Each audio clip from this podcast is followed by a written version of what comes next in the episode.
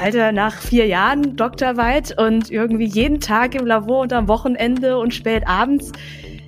Also hast du dich gefühlt einen Millimeter weiter bewegt, wenn überhaupt, ja. Also du hast das Gefühl, überhaupt nichts beizutragen zu dem großen Ganzen, weil natürlich es ist wie überall auch, also die großen Durchbrüche brauchen auch nicht nur ja viel Arbeit und, und Kompetenz, sondern auch ein bisschen Glück. Und Forschung ist halt einfach sehr langsam. Und da bin ich vielleicht auch als Mensch nicht geduldig genug. Ich möchte irgendwie schneller was bewegen. Und da finde ich jetzt das, was ich jetzt mache, viel mehr, ja, rewarding, wie man im Englischen so schön sagt. Danke für euer Interesse. Herzlich willkommen zu Sprint, dem Podcast mit Gesprächen mit Menschen, die Neues neu denken. Mein Name ist Thomas Ramge, ich bin der Host und ich freue mich sehr, wirklich sehr auf unseren heutigen Gast, die Chemikerin, die YouTuberin, die Bestsellerautorin und die im letzten Jahr vielfach ausgezeichnete Wissenschaftsjournalistin Mai T. Nguyen Kim. Mai, danke, dass du dir die Zeit nimmst. Ja, danke für die Einladung. Mai, wie wurdest du Chemikerin? Ähm, nicht so wie die meisten Chemikerinnen und Chemiker, weil ich glaube, bei denen ist so, ja, das schon als Kind hatten die dann Chemiebaukasten oder so und hatten dann natürlich Chemieleistungskurs gewählt und wollten dann unbedingt Chemie machen. ich habe super lange nachdenken müssen nach dem Abi, hatte so meine erste äh, kleine Jugendkrise, sag ich mal, weil ich so dachte, oh Gott, wie soll ich denn jetzt äh, mich entscheiden für das, was ich mein Leben lang machen werde? So habe ich mir das halt vorgestellt. Ja, man entscheidet sich für ein Studium dann ist man halt für den Rest des Lebens zum Beispiel Chemikerin und habe ist dann, ja bei manchen anders gekommen. ja, genau, kann noch mal anders laufen. Äh, und ich habe dann so nach und nach aussortiert. Da habe ich gesagt, okay, ähm, oder habe mich so langsam genähert. Gesagt, irgendwann war ich äh, so weit ähm, festzustellen, es muss Naturwissenschaft sein, äh, mit der Begründung, wenn ich jetzt das nicht studiere, irgendwas Naturwissenschaftliches, dann werde ich wohl keine Chance haben, das irgendwann noch weiterhin als Hobby in meiner Freizeit verfolgen zu können. Was ja stimmt und was total traurig ist. Ich bin total froh, dass ich jetzt dazu beitragen kann, dass Menschen das auch in ihrer Freizeit äh, sich damit beschäftigen können, ohne das studieren zu müssen. Ja, und dann ähm, hätte ich wahrscheinlich, wenn ich nicht ähm, ja vorbelastet wäre durch meinen Vater, der Chemiker ist und ganz cool, hätte ich wahrscheinlich Physik studiert. Aber ja, so so kam es dazu. Klingt jetzt eher unleidenschaftlich, aber ähm, klingt ja, fast ich habe mich halt klingt was wie fast genetisch. genetisch. Ja, es ist ja so, ich komme ja aus so einer Chemikerfamilie, deswegen liegt es für die meisten auf der Hand. Ja, der Vater war Chemiker, mein großer Bruder ist auch Chemiker, aber das hatte, ich wollte natürlich damals deswegen eben keine Chemikerin werden. Aber es hat hat dann doch nicht geklappt. Aber du bist den Weg ja dann ziemlich konsequent erstmal zumindest weitergegangen, als dass du nach dem äh, Chemiestudium. Ja, weil ich ja dachte, das, das ist es jetzt. Ich werde jetzt, ich werde jetzt Chemikerin, genau.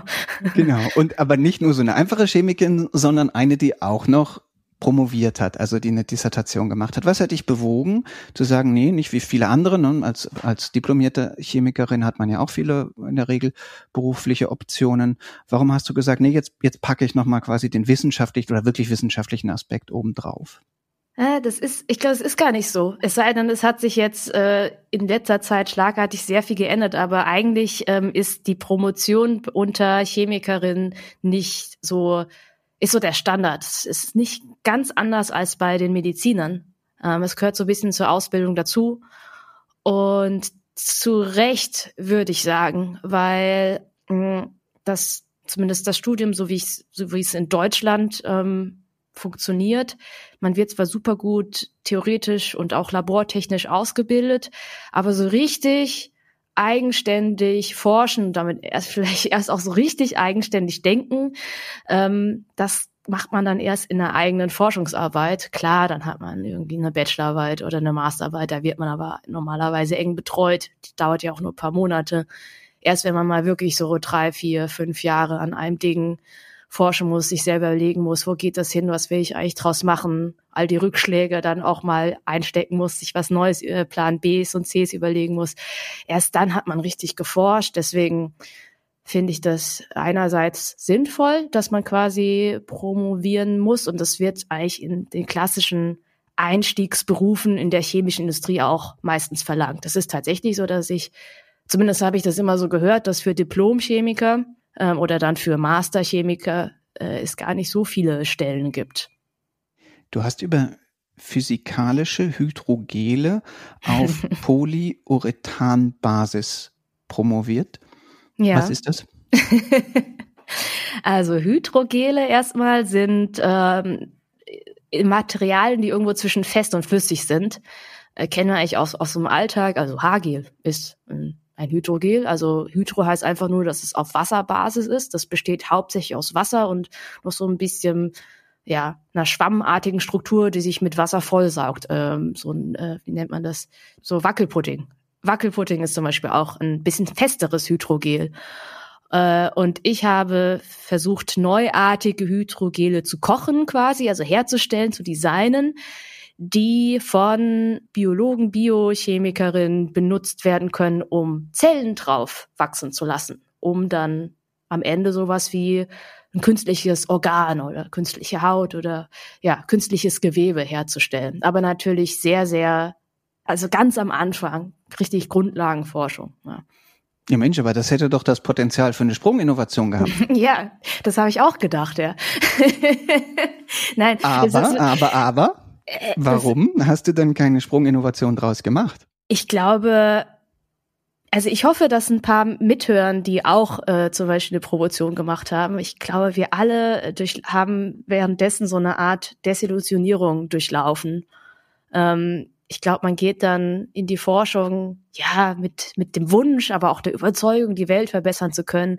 Und gerade, äh, wenn man dann sowas macht wie ich, also als Polymerchemikerin in so einem anwendungsbezogenen Bereich, ja, wo man sagen kann, ich möchte künstliche Gewebe herstellen oder ich möchte, das habe ich auch eine Zeit lang gemacht, Drug Delivery machen, das kennen wir jetzt äh, ganz aktuell von den mRNA-Impfstoffen. Ne? Der, der eigentliche Impfstoff ist halt diese mRNA.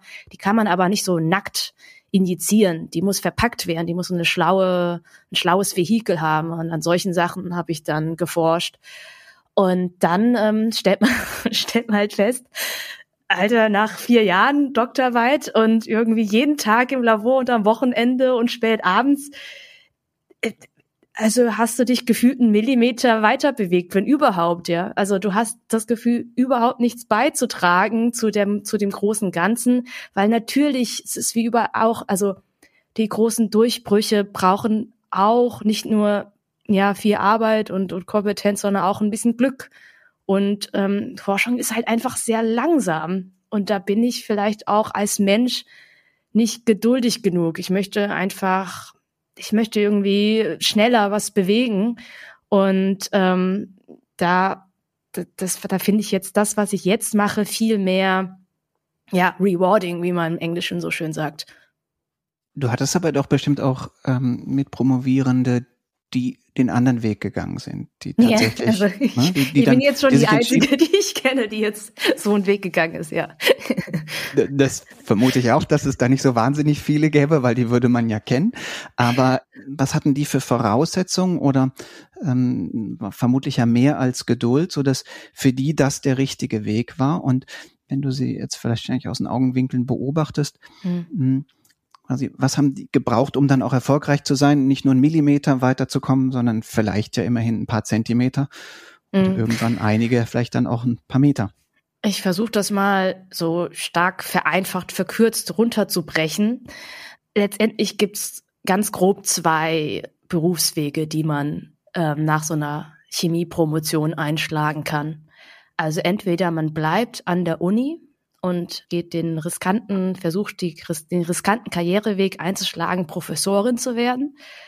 Oder, und das wäre dann halt der Weg, wo man wirklich richtig Vollblut Forscherin ist und man möchte halt wirklich da weitermachen und dann nicht nur den Millimeter gehen oder, sondern halt auch wirklich sein Leben der Forschung widmen und währenddessen eben irgendwas reißen.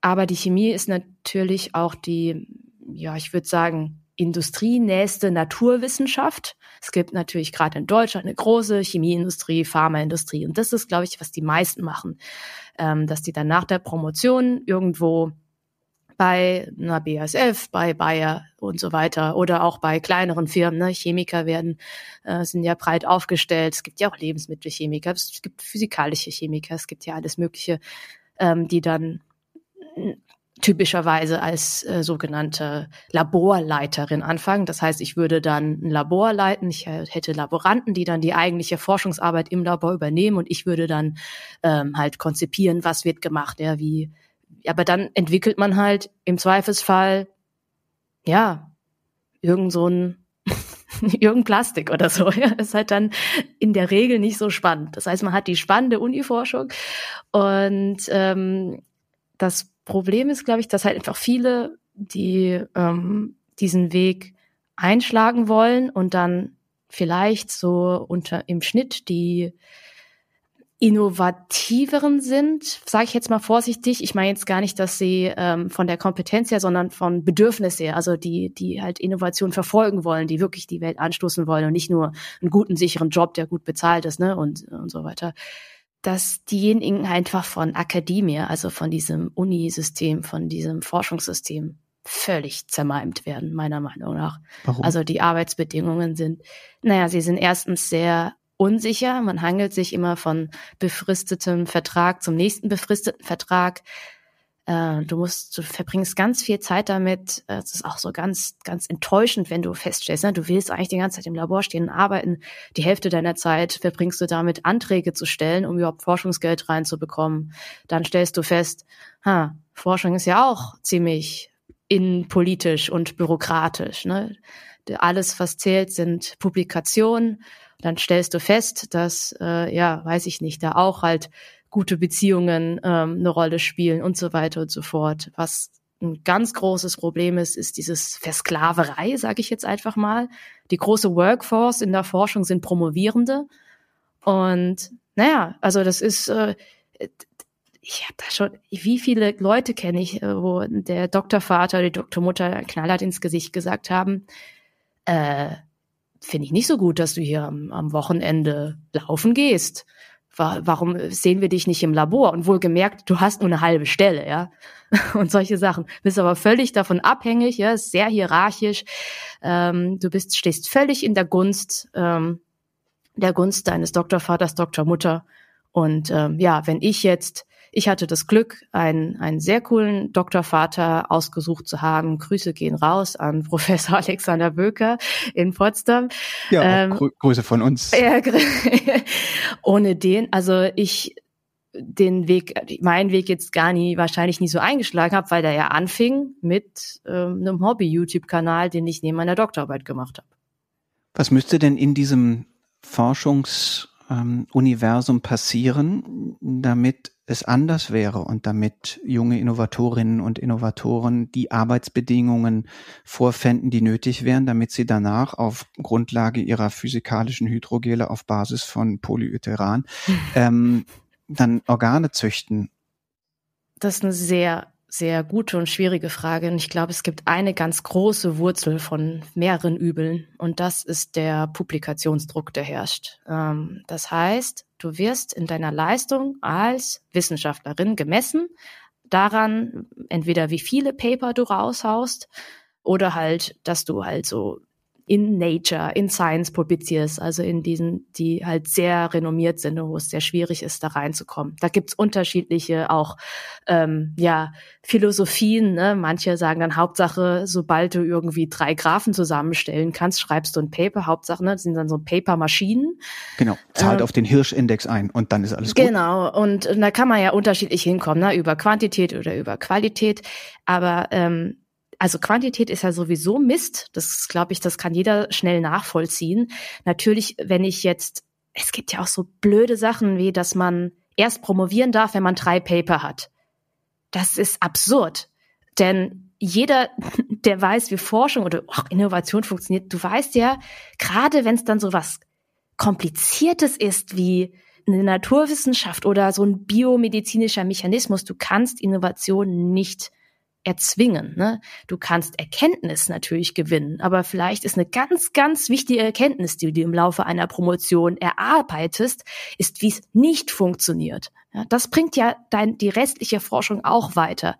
Nur diese Erkenntnis kannst du nirgendwo publizieren, du bist auf dem Papier, hast du nichts gemacht. Und ähm, was du aber stattdessen machen kannst, es ist kein Problem, drei Paper zu schreiben. Nur als Beispiel, ich bin Polymerchemikerin, das heißt, ich stelle letztendlich künstliche Materialien her, ähm, also Moleküle, die so langkettig sind, also ganz viel wie so eine Perlenkette. So rein, ich sag mal, chemisch, synthetisch betrachtet ist Polymerchemie ziemlich easy. Also die ähm, sogenannten organischen Chemiker, die dann wirklich äh, Naturstoffe und Wirkstoffe zusammenbasteln, die lachen über uns quasi. Aber was halt das, ähm, das Schwierige an der Polymerchemie ist, zum Beispiel in meinem Fall, wie kriege ich denn so bestimmte Eigenschaften hin, dass zum Beispiel meine Biologin, meine Kollegin hier darauf Knorpelzellen wachsen lassen kann. Ne? Also es geht halt wirklich darum, ein bestimmtes Ziel dann zu verfolgen. Was ich aber machen kann, um einfach drei Paper rauszuhauen, ist, ich nehme irgend so ein, ne, ich habe jetzt die eine Perlenkette, die, die kennt man schon, die gibt's schon, jetzt tausche ich das halt durch irgendeine andere, tausche da eine Perle aus, mache so ein neues noch so eine neue Kette, so ein neues Molekül. Einfach nur, weil ich es kann. Weiß nicht, was ich damit machen soll. Vielleicht ist es wasserlöslich, dann schreibe ich hin, ist vielleicht, kann vielleicht biomedizinisch angewendet werden, so. Und äh, das, das führt dazu, dass die, die Anreize werden halt dadurch gesetzt, low-hanging fruit einfach abzugrasen und eben nicht innovativ zu sein. Aber jeder, der innovativ ist, hätte ja zumindest die Möglichkeit zu sagen, okay, dann gehe ich jetzt da raus aus diesem System, entweder in einem Unternehmen, wo sehr innovativ äh, vielleicht gearbeitet wird, vielleicht ein Startup, oder gar ich gründe ein eigenes äh, Startup. Es ist ja ein bisschen Geld da in den Life Sciences zurzeit. Hm. Kennst du da Leute, die das gemacht haben und was die motiviert hatten zu sagen, okay, das mit diesem Wissenschaftsbetrieb, das ist nichts für mich mit dieser Bürokratie, ähm, dann baue ich mir halt mein eigenes Ding. Ich kenne jetzt ähm, persönlich in meinem persönlichen Umkreis niemanden, der das quasi aus der Forschung heraus gemacht hat. Jetzt nicht in Deutschland. Ich habe ja eine Zeit lang in USA auch geforscht. Also ich war während der Doktorarbeit in Boston am MIT und dann war ich während der Doktorarbeit, bin ich nochmal zurück nach Boston, war das letzte Jahr meiner Forschung in Harvard in einem Lab.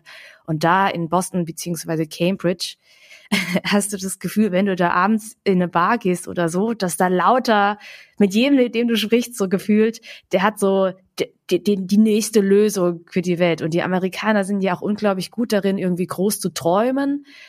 Ähm, sind auch unglaublich gut darin, diese Träume zu artikulieren und dich damit anzustecken. Und das war einerseits total beflügelnd auch für mich. Ich habe, glaube ich, erst da so richtig äh, meine, also mich erst so richtig verknallt, sag ich mal, in Chemie und die Forschung, weil allein ähm, ja die Menschen, mit denen ich da gearbeitet habe, jeder Vortrag, in dem du sagst, also in Deutschland war das wirklich so, boah, jeder Vortrag, dann schnarchst du weg und so trocken und kompliziert ausgedrückt, dass du gar nichts verstehst. Und da hast du das Gefühl, bei jedem Vortrag, wo deine, wo jemand seine Arbeit vorstellt, ach du Scheiß, das ist das Ding, das wird die Welt verändern, ja. Und dann ähm, ist halt der zweite Schritt, dass du merkst, ach so, ähm, ist vielleicht einfach nur gut verkauft, ja. Da gibt's ja noch einige äh, Stellschrauben. Aber natürlich musst du, glaube ich, dieses bisschen an dich glauben. Das ist schon so eine Grundvoraussetzung. Und da, um auch diese Risiken einzugehen, das ist, da ist der Kulturunterschied, glaube ich, zwischen USA und Deutschland sehr deutlich und vielleicht auch der Grund dafür, warum, ja, in Deutschland nicht so viel gegründet wird, vor allem wenn es um so Life Science geht. Du hast auch nicht gegründet? Nee, das wäre überhaupt nichts für mich gewesen. Sondern du hast erstmal deine Doktorarbeit getanzt? Ja, genau, also genau das, das, ist so eher mein Stil, ja. Das hört sich jetzt an wie ein Witz, aber du hast ja wirklich die Ergebnisse deiner Promotion getan. Ja, Wenn ich verraten darf, du hast mir vor fünf oder sechs Jahren sogar das Video dazu zugeschickt. Habe ich mir nochmal angeguckt. Fand ich sehr ich? lustig damals. Ja. Ja, der Wettbewerb hieß Forsch, es war ein Gappenwettbewerb, der hieß Forscher tanzen. Name ist Programm. Ja. ja. Und da tanzt man dann physikalische Hydrogele auf Polyurethanbasis? Ähm, also die Polyurethane im Detail habe ich nicht vertanzt. Also ich habe ja vorhin kurz über Drug Delivery gesprochen, also was ich auch äh, ganz andere Anwendung jetzt im ersten Moment, also ob es jetzt ne, künstliche Gewebe versus äh, mRNA-Impfstoffe verabreichen, aber rein chemisch gesehen, also von der Polymerchemikerin-Sicht, ist das äh, sehr ähnlich, sehr verwandt. Und das habe ich tatsächlich vertanzt. Also Wirkstoff also, muss in die Zelle irgendwie der Wirkstoff transportiert muss in die Zelle werden. Und dann ne, waren halt waren halt manche Krebszellen und die anderen waren dann das Drug Delivery System und am Ende gab es ein Battle. Also ja, eigentlich total naheliegend. Auch naheliegend, wer gewonnen hat in deinem Fall. ja, gut. Also man muss dazu sagen, äh, weil das klingt jetzt so ulkig, aber ähm, Forscher tanzen war nach dem großen amerikanischen Vorbild Dance Your PhD. Das ist ein Riesending inzwischen, glaube ich. Und ähm, ja, also ich glaube aber, das war ein einmaliges deutsches Äquivalent. Ich habe nicht mitbekommen, dass es nochmal gab. Ich glaube, es gibt dann doch nicht zu viele, die da in Deutschland drauf anspringen. Aber siehst du, schon wieder, ne? Schon wieder dieser Unterschied zwischen USA und, und Deutschland. Das ist unglaublich, wie viele, wie viele PhDs inzwischen bei Dance Your PhD mitmachen. Ja. Aber es ist ja vielleicht auch kein Zufall, dass ausgerechnet du das gemacht hast, denn äh, natürlich ist das irgendwie lustig, aber es gibt da einen ernsten Hintergrund, nämlich irgendwie die Vorstellung oder die Wahrnehmung, dass wir wissenschaftliche Erkenntnisse zugänglicher, origineller, spannender, lustiger, unterhaltsamer transportieren müssen. Und das ist ja genau dein, dein Weg gewesen. Äh, warum hast du dich für diesen, diesen Weg entschieden?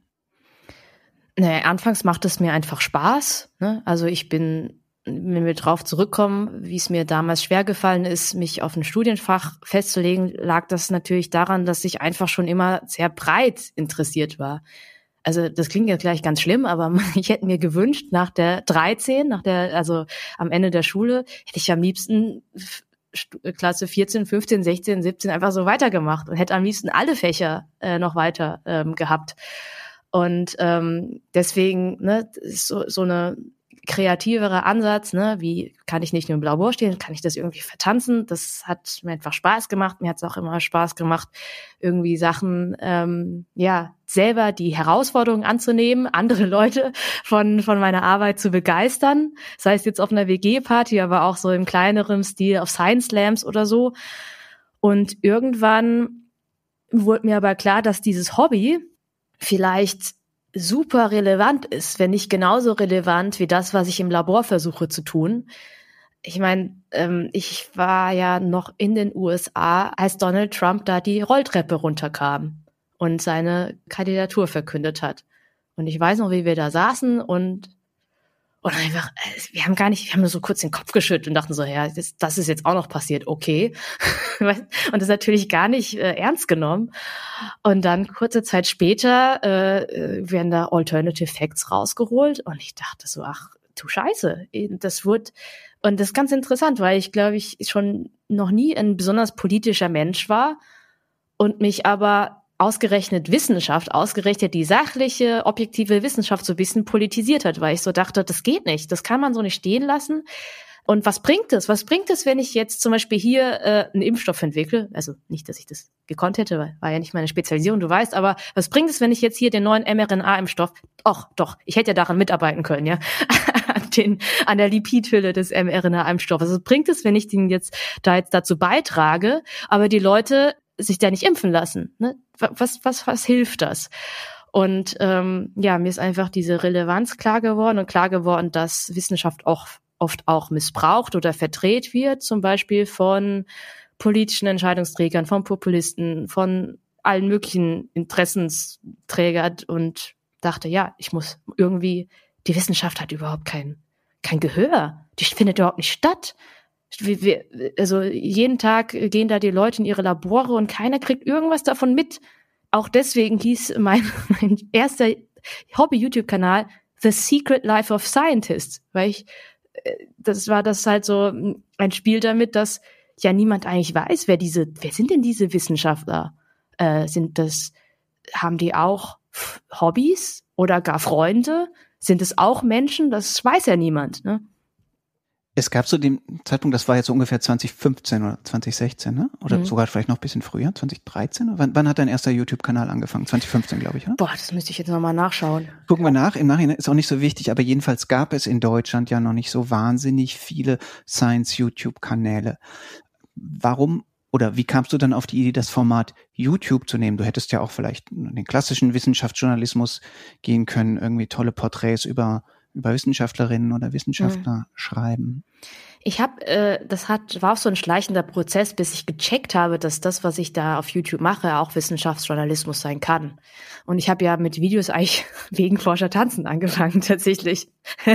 also Ach, das, Forscher das war das erste Video. Ja, ja, ohne, ohne Witz. Ah, Und das okay, ist, äh, verstehe. Voll Dann war es nach 2015, weil du hast es mir 2015 zugeschickt, das habe ich gerade nochmal nachgeguckt. Also, okay, das war insofern voll krass, weil ich äh, ne, ich habe ja einfach, das war so irgendwie Forscher tanzen und ich war halt, äh, der Hintergrund ist, dass ich halt damals an der RWTH, wo ich halt promoviert habe, Hip-Hop äh, Tanzlehrerin war am Unisport und dann ja. eh wir so eine die die die Auftrittscrew hatten, war halt alles da, ja, war halt heißt, wie gesagt total naheliegend. Du dann, hattest die Krebszellen, du hattest hatte, die Wirkstoffe, du hattest die Polymere, also war alles da, war alles, alles was da, man so braucht. Alles was man so braucht und äh, wir haben uns da von irgendjemandem eine Kamera geliehen äh, ja, die Kameraführung ist noch nicht so gut. Das, nee, das, nee, das, das, das, hast du mittlerweile deutlich besser raus. Hab ich und, und ich habe dann YouTube-Videos geschaut, erinnere ich mich noch, ähm, um zu schauen, wie iMovie funktioniert.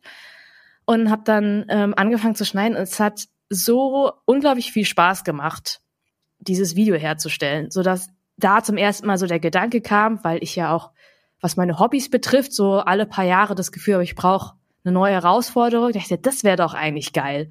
Ähm, aber äh, für, für wen mache ich das? Also ich, man macht ja, fotografieren kann man vielleicht noch so für sich selbst und sich dann anschauen, sich daran erfreuen. Aber Videos, ähm, da braucht man ja irgendeine Plattform. Und da hatte ich zum ersten Mal mh, hm, die Idee, vielleicht ein YouTube-Kanal und habe dann ein Jahr lang gebraucht, bis ich mich getraut habe. Ja, und dann habe ich es irgendwann gemacht. Wie hängen denn Wissenschaftsjournalismus und Innovation zusammen? Also die Fähigkeit einer Gesellschaft, Neues mhm. hervorzubringen.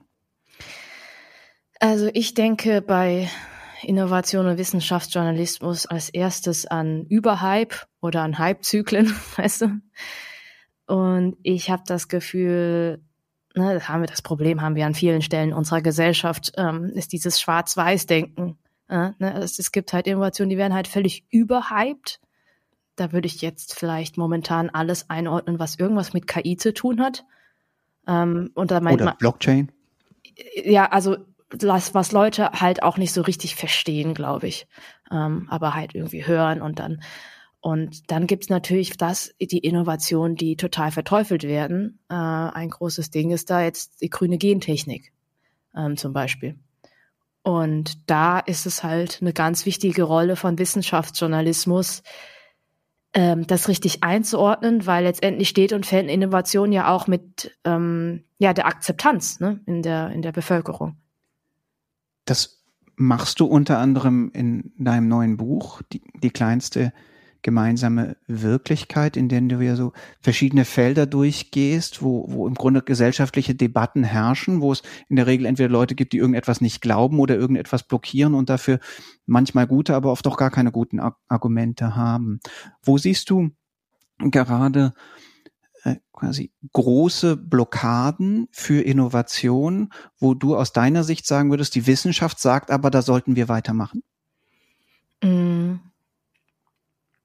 Also ich finde, also ich, ich würde da nochmal die grüne Gentechnik aufgreifen wollen, weil es auch gerade so spannend ist, weil wir ja so viel über Klimawandel sprechen, wo es so einen gewissen, ne, auch kontrovers diskutiert in der Öffentlichkeit, aber wo man auch so sagt, ja, das ist jetzt so ein bisschen ähm, teilweise auch aufkontroversiert, wie sagt man, du weißt, was ich meine. Und ähm, natürlich gibt's da innerhalb der wissenschaftlichen Community einen ganz klaren Konsens, ne, dass das menschengemacht ist, also dass wir der Hauptgrund sind, dass wir aber dann auch der Grund sind, wie wir da rauskommen, was das bedeutet, dass wir da Innovation brauchen. Und das Klimawandel ist ja nicht nur, oder in dem, in dem Komplex Klimawandel, da ist, ist ja die Erderwärmung das eine, aber auch grundsätzlich eine, eine Umweltkrise haben wir.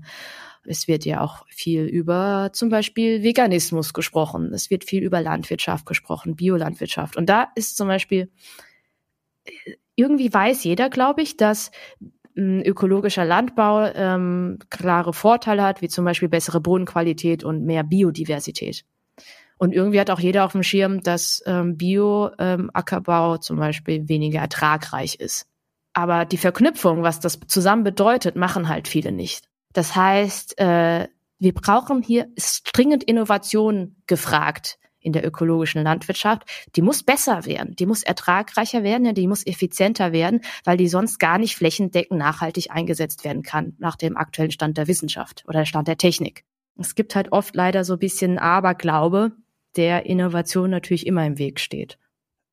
Aberglaube hat ja immer dann einen guten Nährboden, wenn Leute eben nicht so gute wissenschaftliche Bildung haben. Und du hast dich an verschiedenen Stellen doch sehr kritisch geäußert zum Zustand ähm, der naturwissenschaftlichen Bildung in Deutschland im Allgemeinen, aber bei jungen Leuten im Besonderen. Hm. Kannst du das kurz erläutern, wo da deine, wo du da stehst in der Wahrnehmung? Also wie groß ist die Bildung slash Unbildung und was müsste geschehen, damit sie besser wird? Ja, ich, ich, ich glaube oder hoffe mal, dass jetzt unsere Zuhörerinnen und Zuhörer sich da vielleicht nicht so wiederfinden, weil die bestimmt sehr tech- und dann auch science-affin sind. Ja, aber ich, es ist doch irgendwie so, ne? In Deutschland ist, ist alles, was mit, mit MINT zu tun hat, irgendwie auch mit Naturwissenschaften und alles, was man so in der Schule, ja, das, ja, wenn du das verstehst und wenn du das kannst, boah, total Respekt und so, aber ne, braucht ja eigentlich keiner. Braucht, ne, natürlich, je, jetzt merken wir doch gerade, dass wir, dass wir das brauchen, ja, dass wir ähm, und es, es natürlich ähm, reden jetzt viele über Quellen und Medienkompetenz in dieser Zeit, wo es ja, wo es ja paradoxerweise umso schwieriger wird, sich verlässlich zu informieren, je mehr Infos äh, du zur Verfügung hast. Es wird jedenfalls sich einfacher, sich zu desinformieren. Ja, genau. genau, das ist das. Das ist es. Ja, und ich meine, natürlich, jetzt nur als Beispiel. Wir haben, wir machen uns viel Mühe bei den, bei unseren MyLab-Videos in unserer Videobeschreibung ausführliche Quellen anzugeben, alles, was wir da behaupten, auch zu belegen. Manchmal reichen halt die 5000 Zeichen, die man in der YouTube-Videobeschreibung hat, auch nicht aus. Dann müssen wir extra Doc machen und so, aber das ist halt sehr wichtig. Aber natürlich wissen wir, dass kaum jemand uns da double-checkt und auch nicht kann, ganz ehrlich, weil ich habe die Kompetenz zum Glück, also da hat mir meine Doktorarbeit ist ja dann zum Glück nicht verschwendet, mich durch diese Paper zu lesen, durchzuforsten. Ich habe im Team inzwischen zwei andere promovierte Wissenschaftler. Wir sind da zu dritt, das ist ein Vollzeitjob. Natürlich kann man das jetzt nicht allein durch Quellenangaben leisten. Was aber hilft, ist so ein solides, ja, naturwissenschaftliches Allgemeinverständnis zu haben, aber auch ein solides Verständnis über wissenschaftliches Denken und Arbeiten, so Sachen wie wissenschaftliche Methode oder Statistik. Ne? Da sollte es eigentlich in, in Schulen extra Fach geben. Es sollte auch in allen Bildungseinrichtungen, sei es Berufsschulen, auch an den Unis weitergehen. Das Verrückte ist ja, dass ich als Chemikerin in meinem Studium kein extra Fach hatte, äh, aller wissenschaftliche Methode oder Erkenntnistheorie oder sowas. Wissenschaftliches Arbeiten war bei mir, und das ist bei, ne, war jetzt auch bei den meisten so, Learning by Doing in der Doktorarbeit. Das kann doch nicht sein. Aber wo ist denn das Glas halb voll? Tatsache, ich nehme jetzt viele Studentinnen und Studenten, ähm, die mir über den Weg laufen, schon wahr als sehr akribisch und sehr neugierig und gerade offen auf die großen Fragen, die du ja ansprichst, nämlich e-, eben genau sich intensiver mit Quellen, mit Fakten, mit Evidenz, mit Scheinevidenz auseinanderzusetzen. Spürst du das nicht? Oder ich kann mir doch kaum vorstellen, dass bei deinem Publikum nicht genau auch diese Leute dabei sind. Ich spüre das doch, du hast recht, ich spüre das total. Und meine Überzeugung ist ja, dass diese Neugier und dieses, ähm, ja, der Wunsch, ne, sich auch ausführlicher und mehr in die Tiefe zu informieren, viel verbreiteter ist, als zum Beispiel Medienschaffenden bewusst ist. Ich habe so das Gefühl, das ist im Printjournalismus, im Wissenschaftsjournalismus deutlich besser. Da finde den grundsätzlich deutlich stärker. Genauso alles, was mit äh, Radio und Hörfunk zu tun hat. Aber gerade im Bewegtbild verbringt man einfach zu viel, setzt, legt man zu viel auch in der Priorität, zu viel Priorität auf die Dramaturgie, auf die schönen Bilder, auf die Schnittbilder.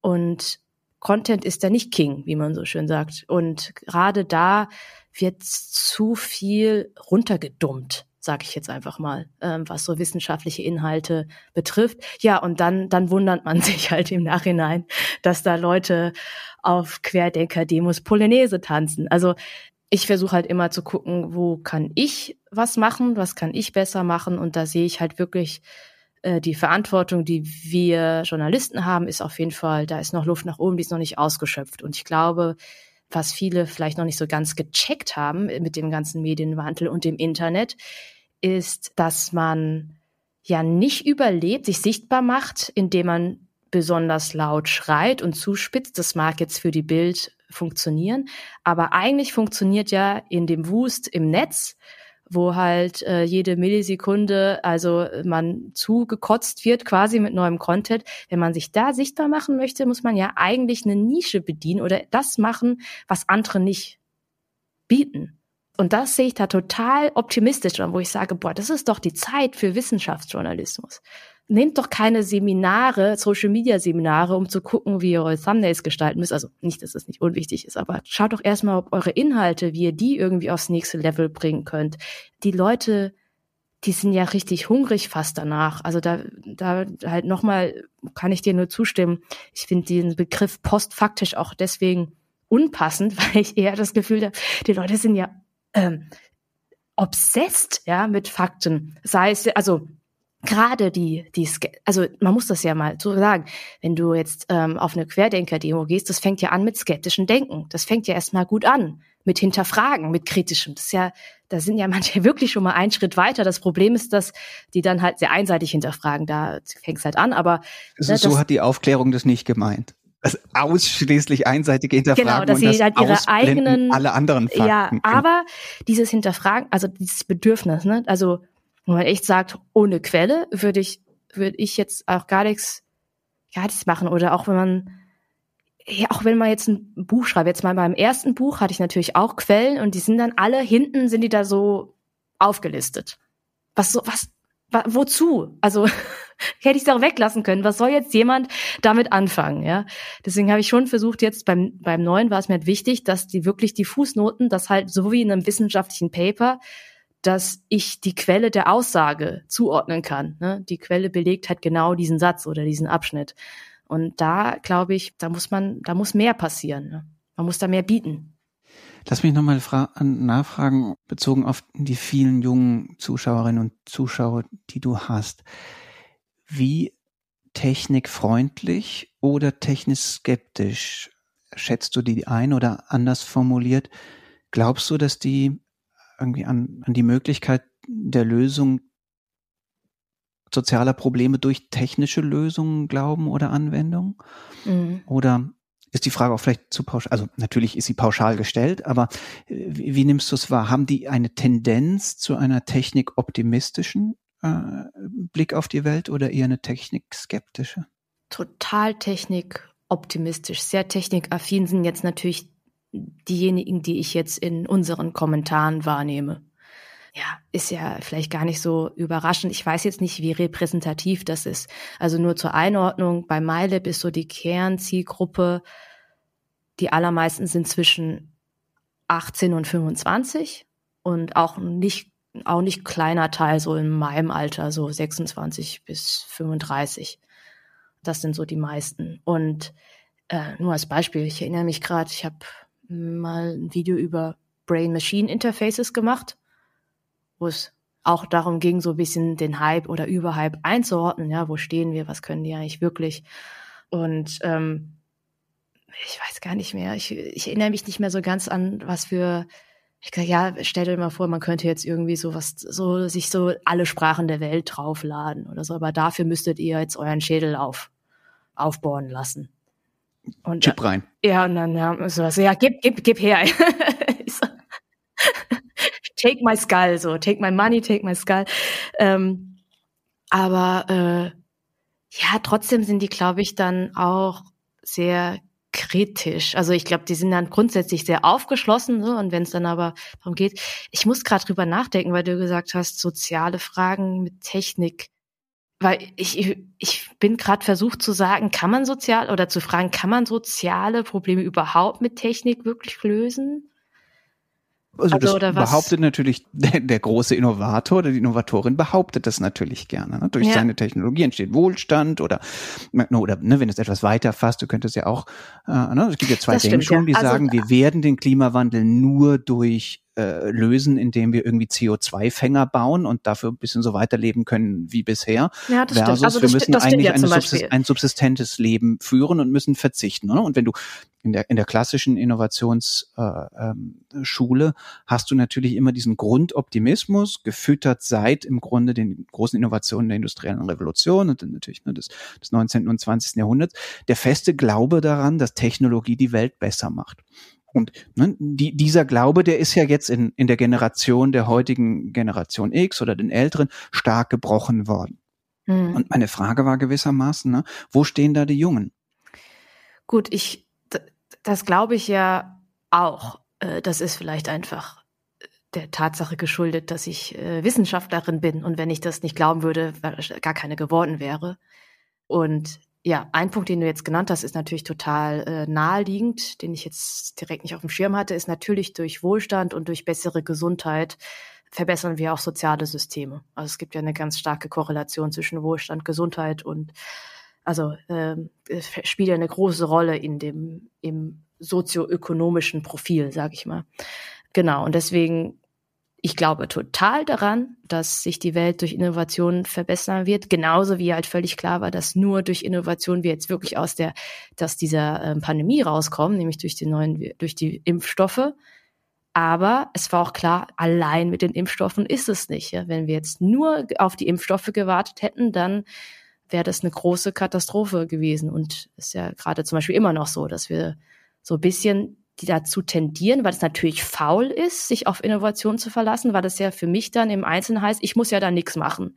Ich muss mich nicht meinen Lebensstil verändern, ich kann trotzdem Urlaub fliegen, ich kann jetzt trotzdem Leute treffen, weil es gibt ja äh, ähm, Carbon Capture oder es gibt ja jetzt den Impfstoff. Ne? Das ist so die Gefahr. Letzte Frage, die ich allen unseren Gästen stelle. Welche Sprunginnovation, mal angenommen, du wärst irgendwie Magierin oder sowas, Gott, Göttin. Ähm, du, du hättest gewissermaßen alle Macht, alle Mittel der Welt, ähm, könntest äh, rapzapp irgendwie eine ganz große Sprunginnovation in die Welt bringen, die irgendetwas radikal verbessert. Was wäre diese Sprunginnovation? Also die langweilige Antwort wäre jetzt äh, die Energiewende jetzt. Mhm. Aber ähm, ich will was anderes sagen, wo ich aber leider nicht ganz genau weiß, wie das technisch umzusetzen wäre. Ich versuche es trotzdem. Was mich momentan unglaublich umtreibt, und das liegt vielleicht auch daran, dass ich äh, letztes Jahr Mutter geworden bin, ist, dass das Internet und ja, der Medienwandel mit unserer Empathie macht, mit unserem äh, Zwischenmenschlichen, ne, mit, mit unserer Diskussionskultur und so weiter. Weil ich habe folgende Hypothese. Man sagt, wir haben ja immer noch quasi unseren Jäger- und Sammlerstoffwechsel, weil so schnell ist die Evolution ja nicht.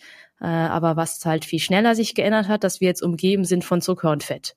Und glaub ganz, ganz ähnlich und mindestens genauso ähm, ja problematisch oder fatal ist, dass unser zwischenmenschliches Zusammensein evolutionär betrachtet nicht für Kommunikation, wie sie gerade im Netz stattfindet, gemacht ist. Man denkt oft so, ach, Kommunikation ist irgendwie so was Weiches, was, was sowas mit ähm, allein mit eigenen Entscheidungen und freiem Willen und so zu tun hat. Äh, stimmt grundsätzlich schon, aber natürlich, ne, es gibt, es gibt Tiere, die sind Einzelgänger und es sind Tiere, das sind Gruppentiere und Menschen sind Gruppentiere. So hat sich in der Evolution hat sich zum Beispiel entwickelt, dass du, wenn du nicht gerade irgendwie eine ähm, psychische Störung hast, dass es dir wichtig ist, was andere denken oder dass du dich so verhältst, dass du in der Gunst deiner Gruppe bist, weil das überlebenswichtig ist. Das können wir nicht ausstellen, ne? Also man sagt immer so schön, ja, mach doch äh, Twitter zu. Aber das fällt den, äh, den meisten dann doch natürlich schwer, weil das ganz normal ist. Und hier haben wir noch nichts gemacht. Ne, wir haben hier ganz klar eine, eine Missbalance, finde ich, zwischen unserer, unserer sozialen Natur und den sozialen Interaktionen, wie wir gerade leben, die sind super ungesund. Und wie kann man da, was sind da die Gesundheitsinnovationen quasi? Das würde ich mir für meine, zum Beispiel für die Zukunft meiner Tochter wünschen, diese Sprunginnovation. Mir fällt aber jetzt natürlich gerade nichts ein, wie man, äh, wie man das angehen könnte, ja. Ich danke dir ganz, ganz herzlich für die vielen klugen Gedanken, für die Zeit, die du dir für uns genommen hast und ähm, freue mich weiter auf YouTube dir folgen zu dürfen. Danke dir. Danke. Auch euch, liebe Hörerinnen und Hörer, ganz herzlichen Dank für eure Aufmerksamkeit. Falls euch unser Podcast gefällt, dann freuen wir uns sehr. Falls ihr ihn in eurer Podcast-App bewerten möchtet, empfehlt uns gerne weiter. Und äh, ja, in zwei Wochen gibt's die nächste Folge. Wie immer heißt es bis dahin von meiner Seite aus, bleibt neugierig,